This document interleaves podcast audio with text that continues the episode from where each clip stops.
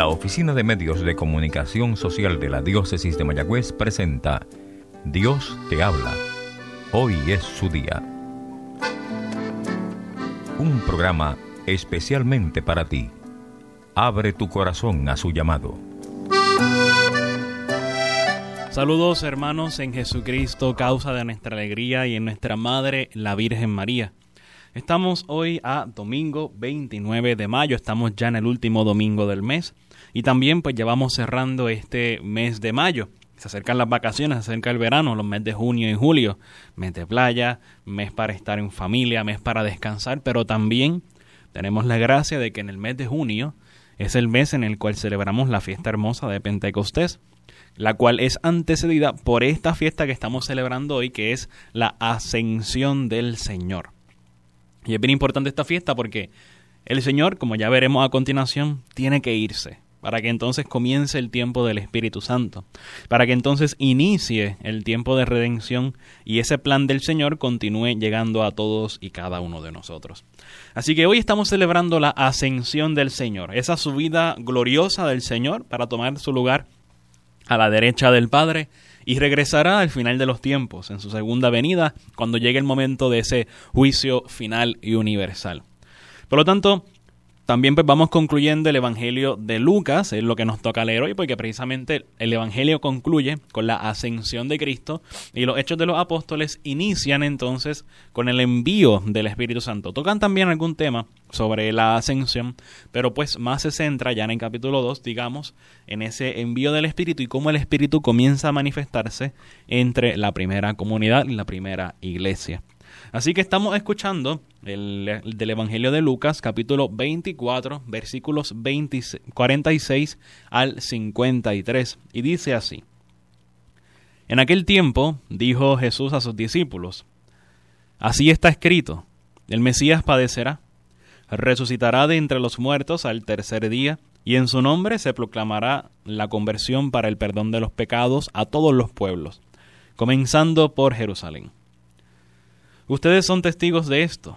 Miren, yo voy a enviar sobre ustedes las promesas de mi Padre. Ustedes, por su parte, quédense en la ciudad hasta que se revistan de la fuerza que viene de lo alto.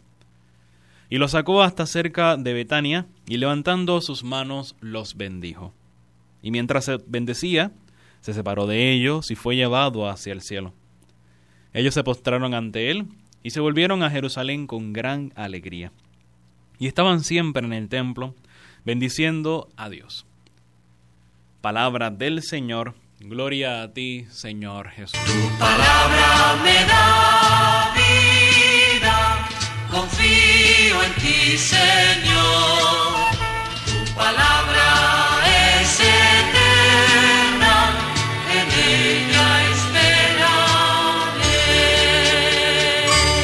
Bien, antes de comenzar a explicar un poco lo que es la ascensión y qué representa para nosotros, yo creo que es importante recordar un dato y es que una cosa es la ascensión del Señor y otra cosa distinta es la asunción de la Virgen María en cuerpo y alma al cielo. Cuando hablamos de la ascensión, hacemos referencia a esa a que Jesús sube al cielo, asciende al cielo con su propio poder. Por lo tanto, ascensión hace referencia a un verbo activo, una acción que realiza el mismo sujeto. Por lo tanto, es Jesús quien con su poder, con su fuerza, con su gloria, sube a la derecha del Padre porque Él es Dios. En cambio, la asunción se habla para referirnos a ese momento de la Virgen María en el cual ella, al llegar el momento de su dormición, de su muerte, entonces es llevada en cuerpo y alma al cielo por el Padre, por los méritos, claro está, de Cristo. Ahora bien, ahí está la diferencia. Asunción es un verbo pasivo, por lo tanto no es María con su propia fuerza la que asciende al cielo, sino que es Dios quien la eleva.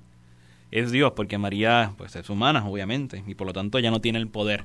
Es el Señor quien la eleva en cuerpo y alma al cielo. Así que dicho esto, ¿qué dice la ascensión para ti y para mí? Es un momento importante, porque los apóstoles venían preparándose para todo esto. Y de hecho, si damos un vistazo al capítulo 14 del Evangelio de Juan, versículos 18 al 19, el Señor ya venía hablándoles y les dice, no les dejaré huérfanos, volveré a ustedes. Dentro de poco el mundo ya no me verá, pero ustedes sí me verán porque yo vivo y también ustedes vivirán. A lo largo de este capítulo 14 el Señor viene haciendo referencia a que Él en algún momento ya no va a estar con los apóstoles y es necesario que Él no esté para que entonces pueda venir el Espíritu Santo. Es parte del plan de Dios y no estamos huérfanos, no, no pienses que es abandono por parte de Dios. Es parte del proyecto, Dios tiene que irse, Jesús tiene que irse.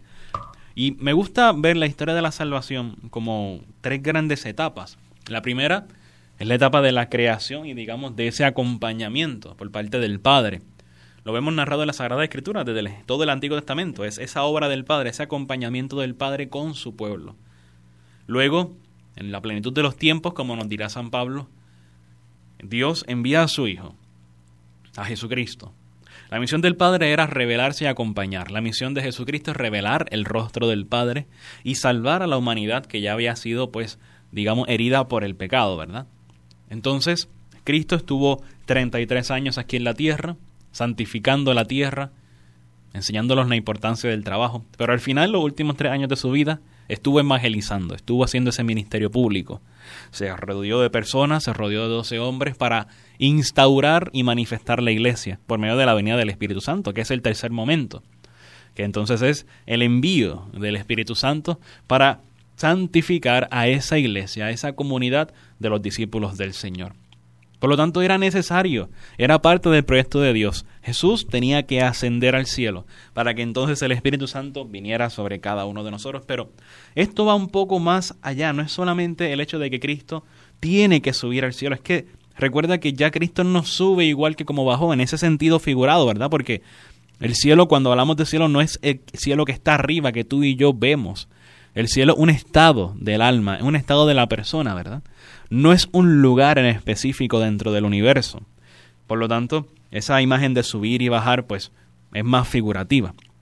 Pues el mismo Cristo que baja en el momento antes de la encarnación no es el mismo Cristo que sube. ¿Por qué? Cristo baja y toma la condición humana. Y cuando Cristo asciende a, la, a estar en la gloria nuevamente con el Padre, asciende Dios hecho hombre, pero el Dios que también ha muerto y ha resucitado. El Cristo que ha muerto y ha resucitado. El Cristo que tiene las llagas. No es el mismo Cristo que bajó. Es un Cristo herido. Resucitado, pero herido.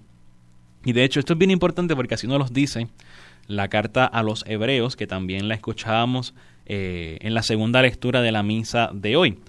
Cristo nos dice que es bien importante porque es que eh, la carta a los hebreos hace referencia primero a que Cristo es el sumo y eterno sacerdote, y de eso no hay ninguna duda. Pero también nos hace referencia a cómo Cristo se presenta ante el Padre. Un poco más adelante nos dice la carta a los hebreos.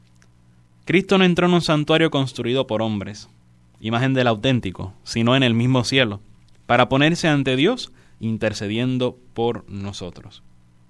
Tampoco se ofrece a sí mismo muchas veces como el sumo sacerdote, que entraba en el santuario todos los años y ofrecía sangre ajena. Si hubiese sido así, tendría que haber padecido muchas veces. De hecho, él se ha manifestado una sola vez al final de los tiempos, para destruir el pecado con el sacrificio de sí mismo. Cristo se presenta ahora ante el Padre con sus cinco llagas. Así es que se presenta Cristo, llagado, como sacerdote, ¿Qué es el sacerdote? Recuerda que el sacerdote es aquel que intercede ante Dios y los hombres, aquel que sirve, que funge como mediador. Y por lo tanto Cristo es el único sacerdote. Yo como sacerdote participo de su sacerdocio, pero no tengo un sacerdocio distinto al de Cristo. Es el mismo de Cristo. Y yo participo de ese sacerdocio de Él.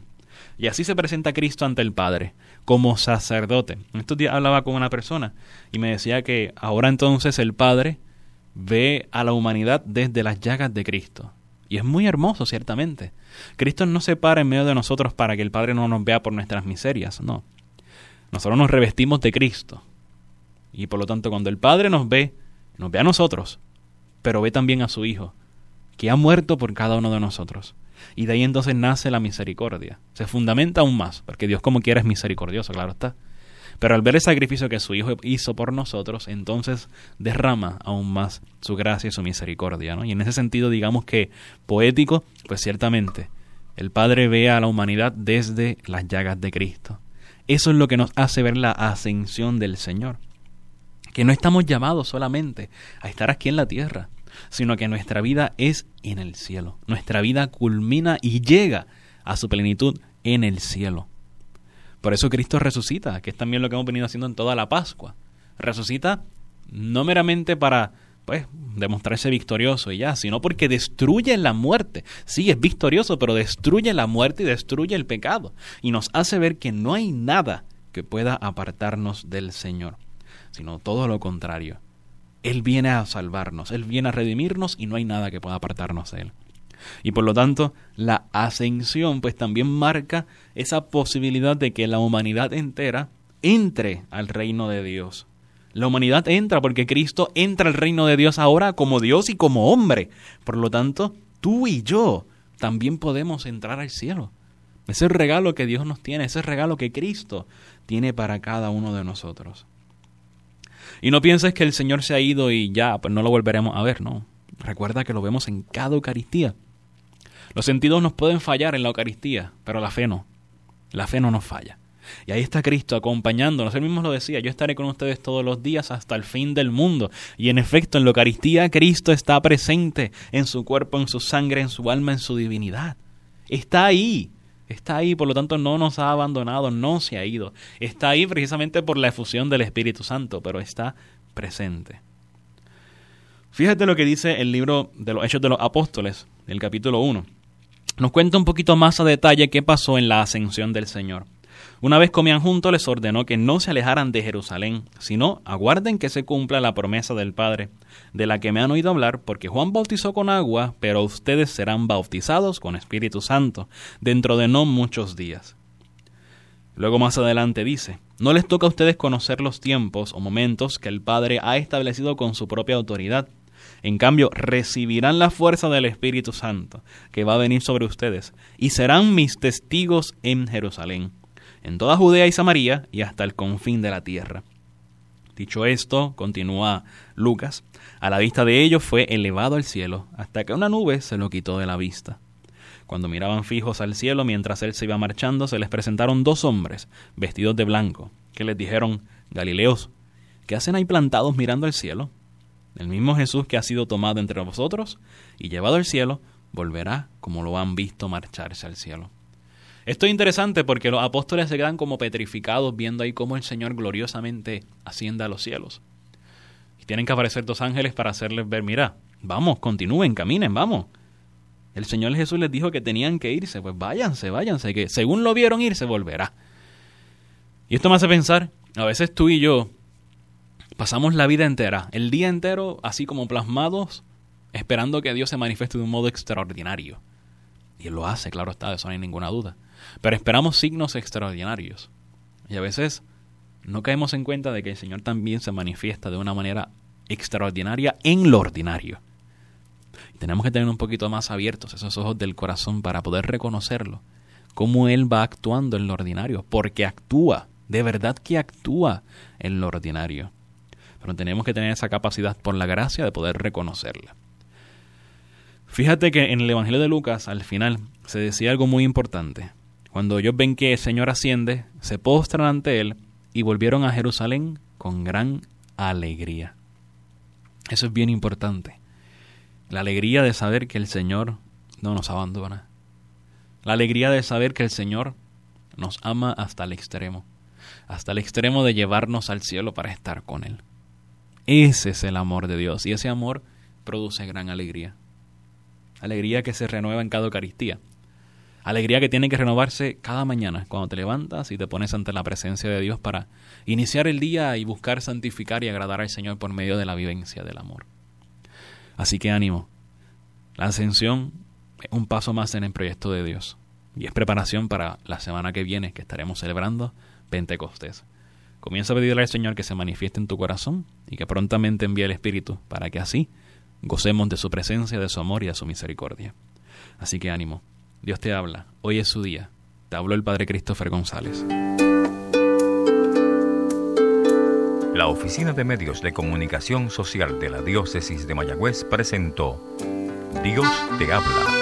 Hoy es su día. Comentarios o sugerencias pueden ser enviadas a mecomayagüez.gmail.com o al apartado 2272 en Mayagüez, Puerto Rico 00681.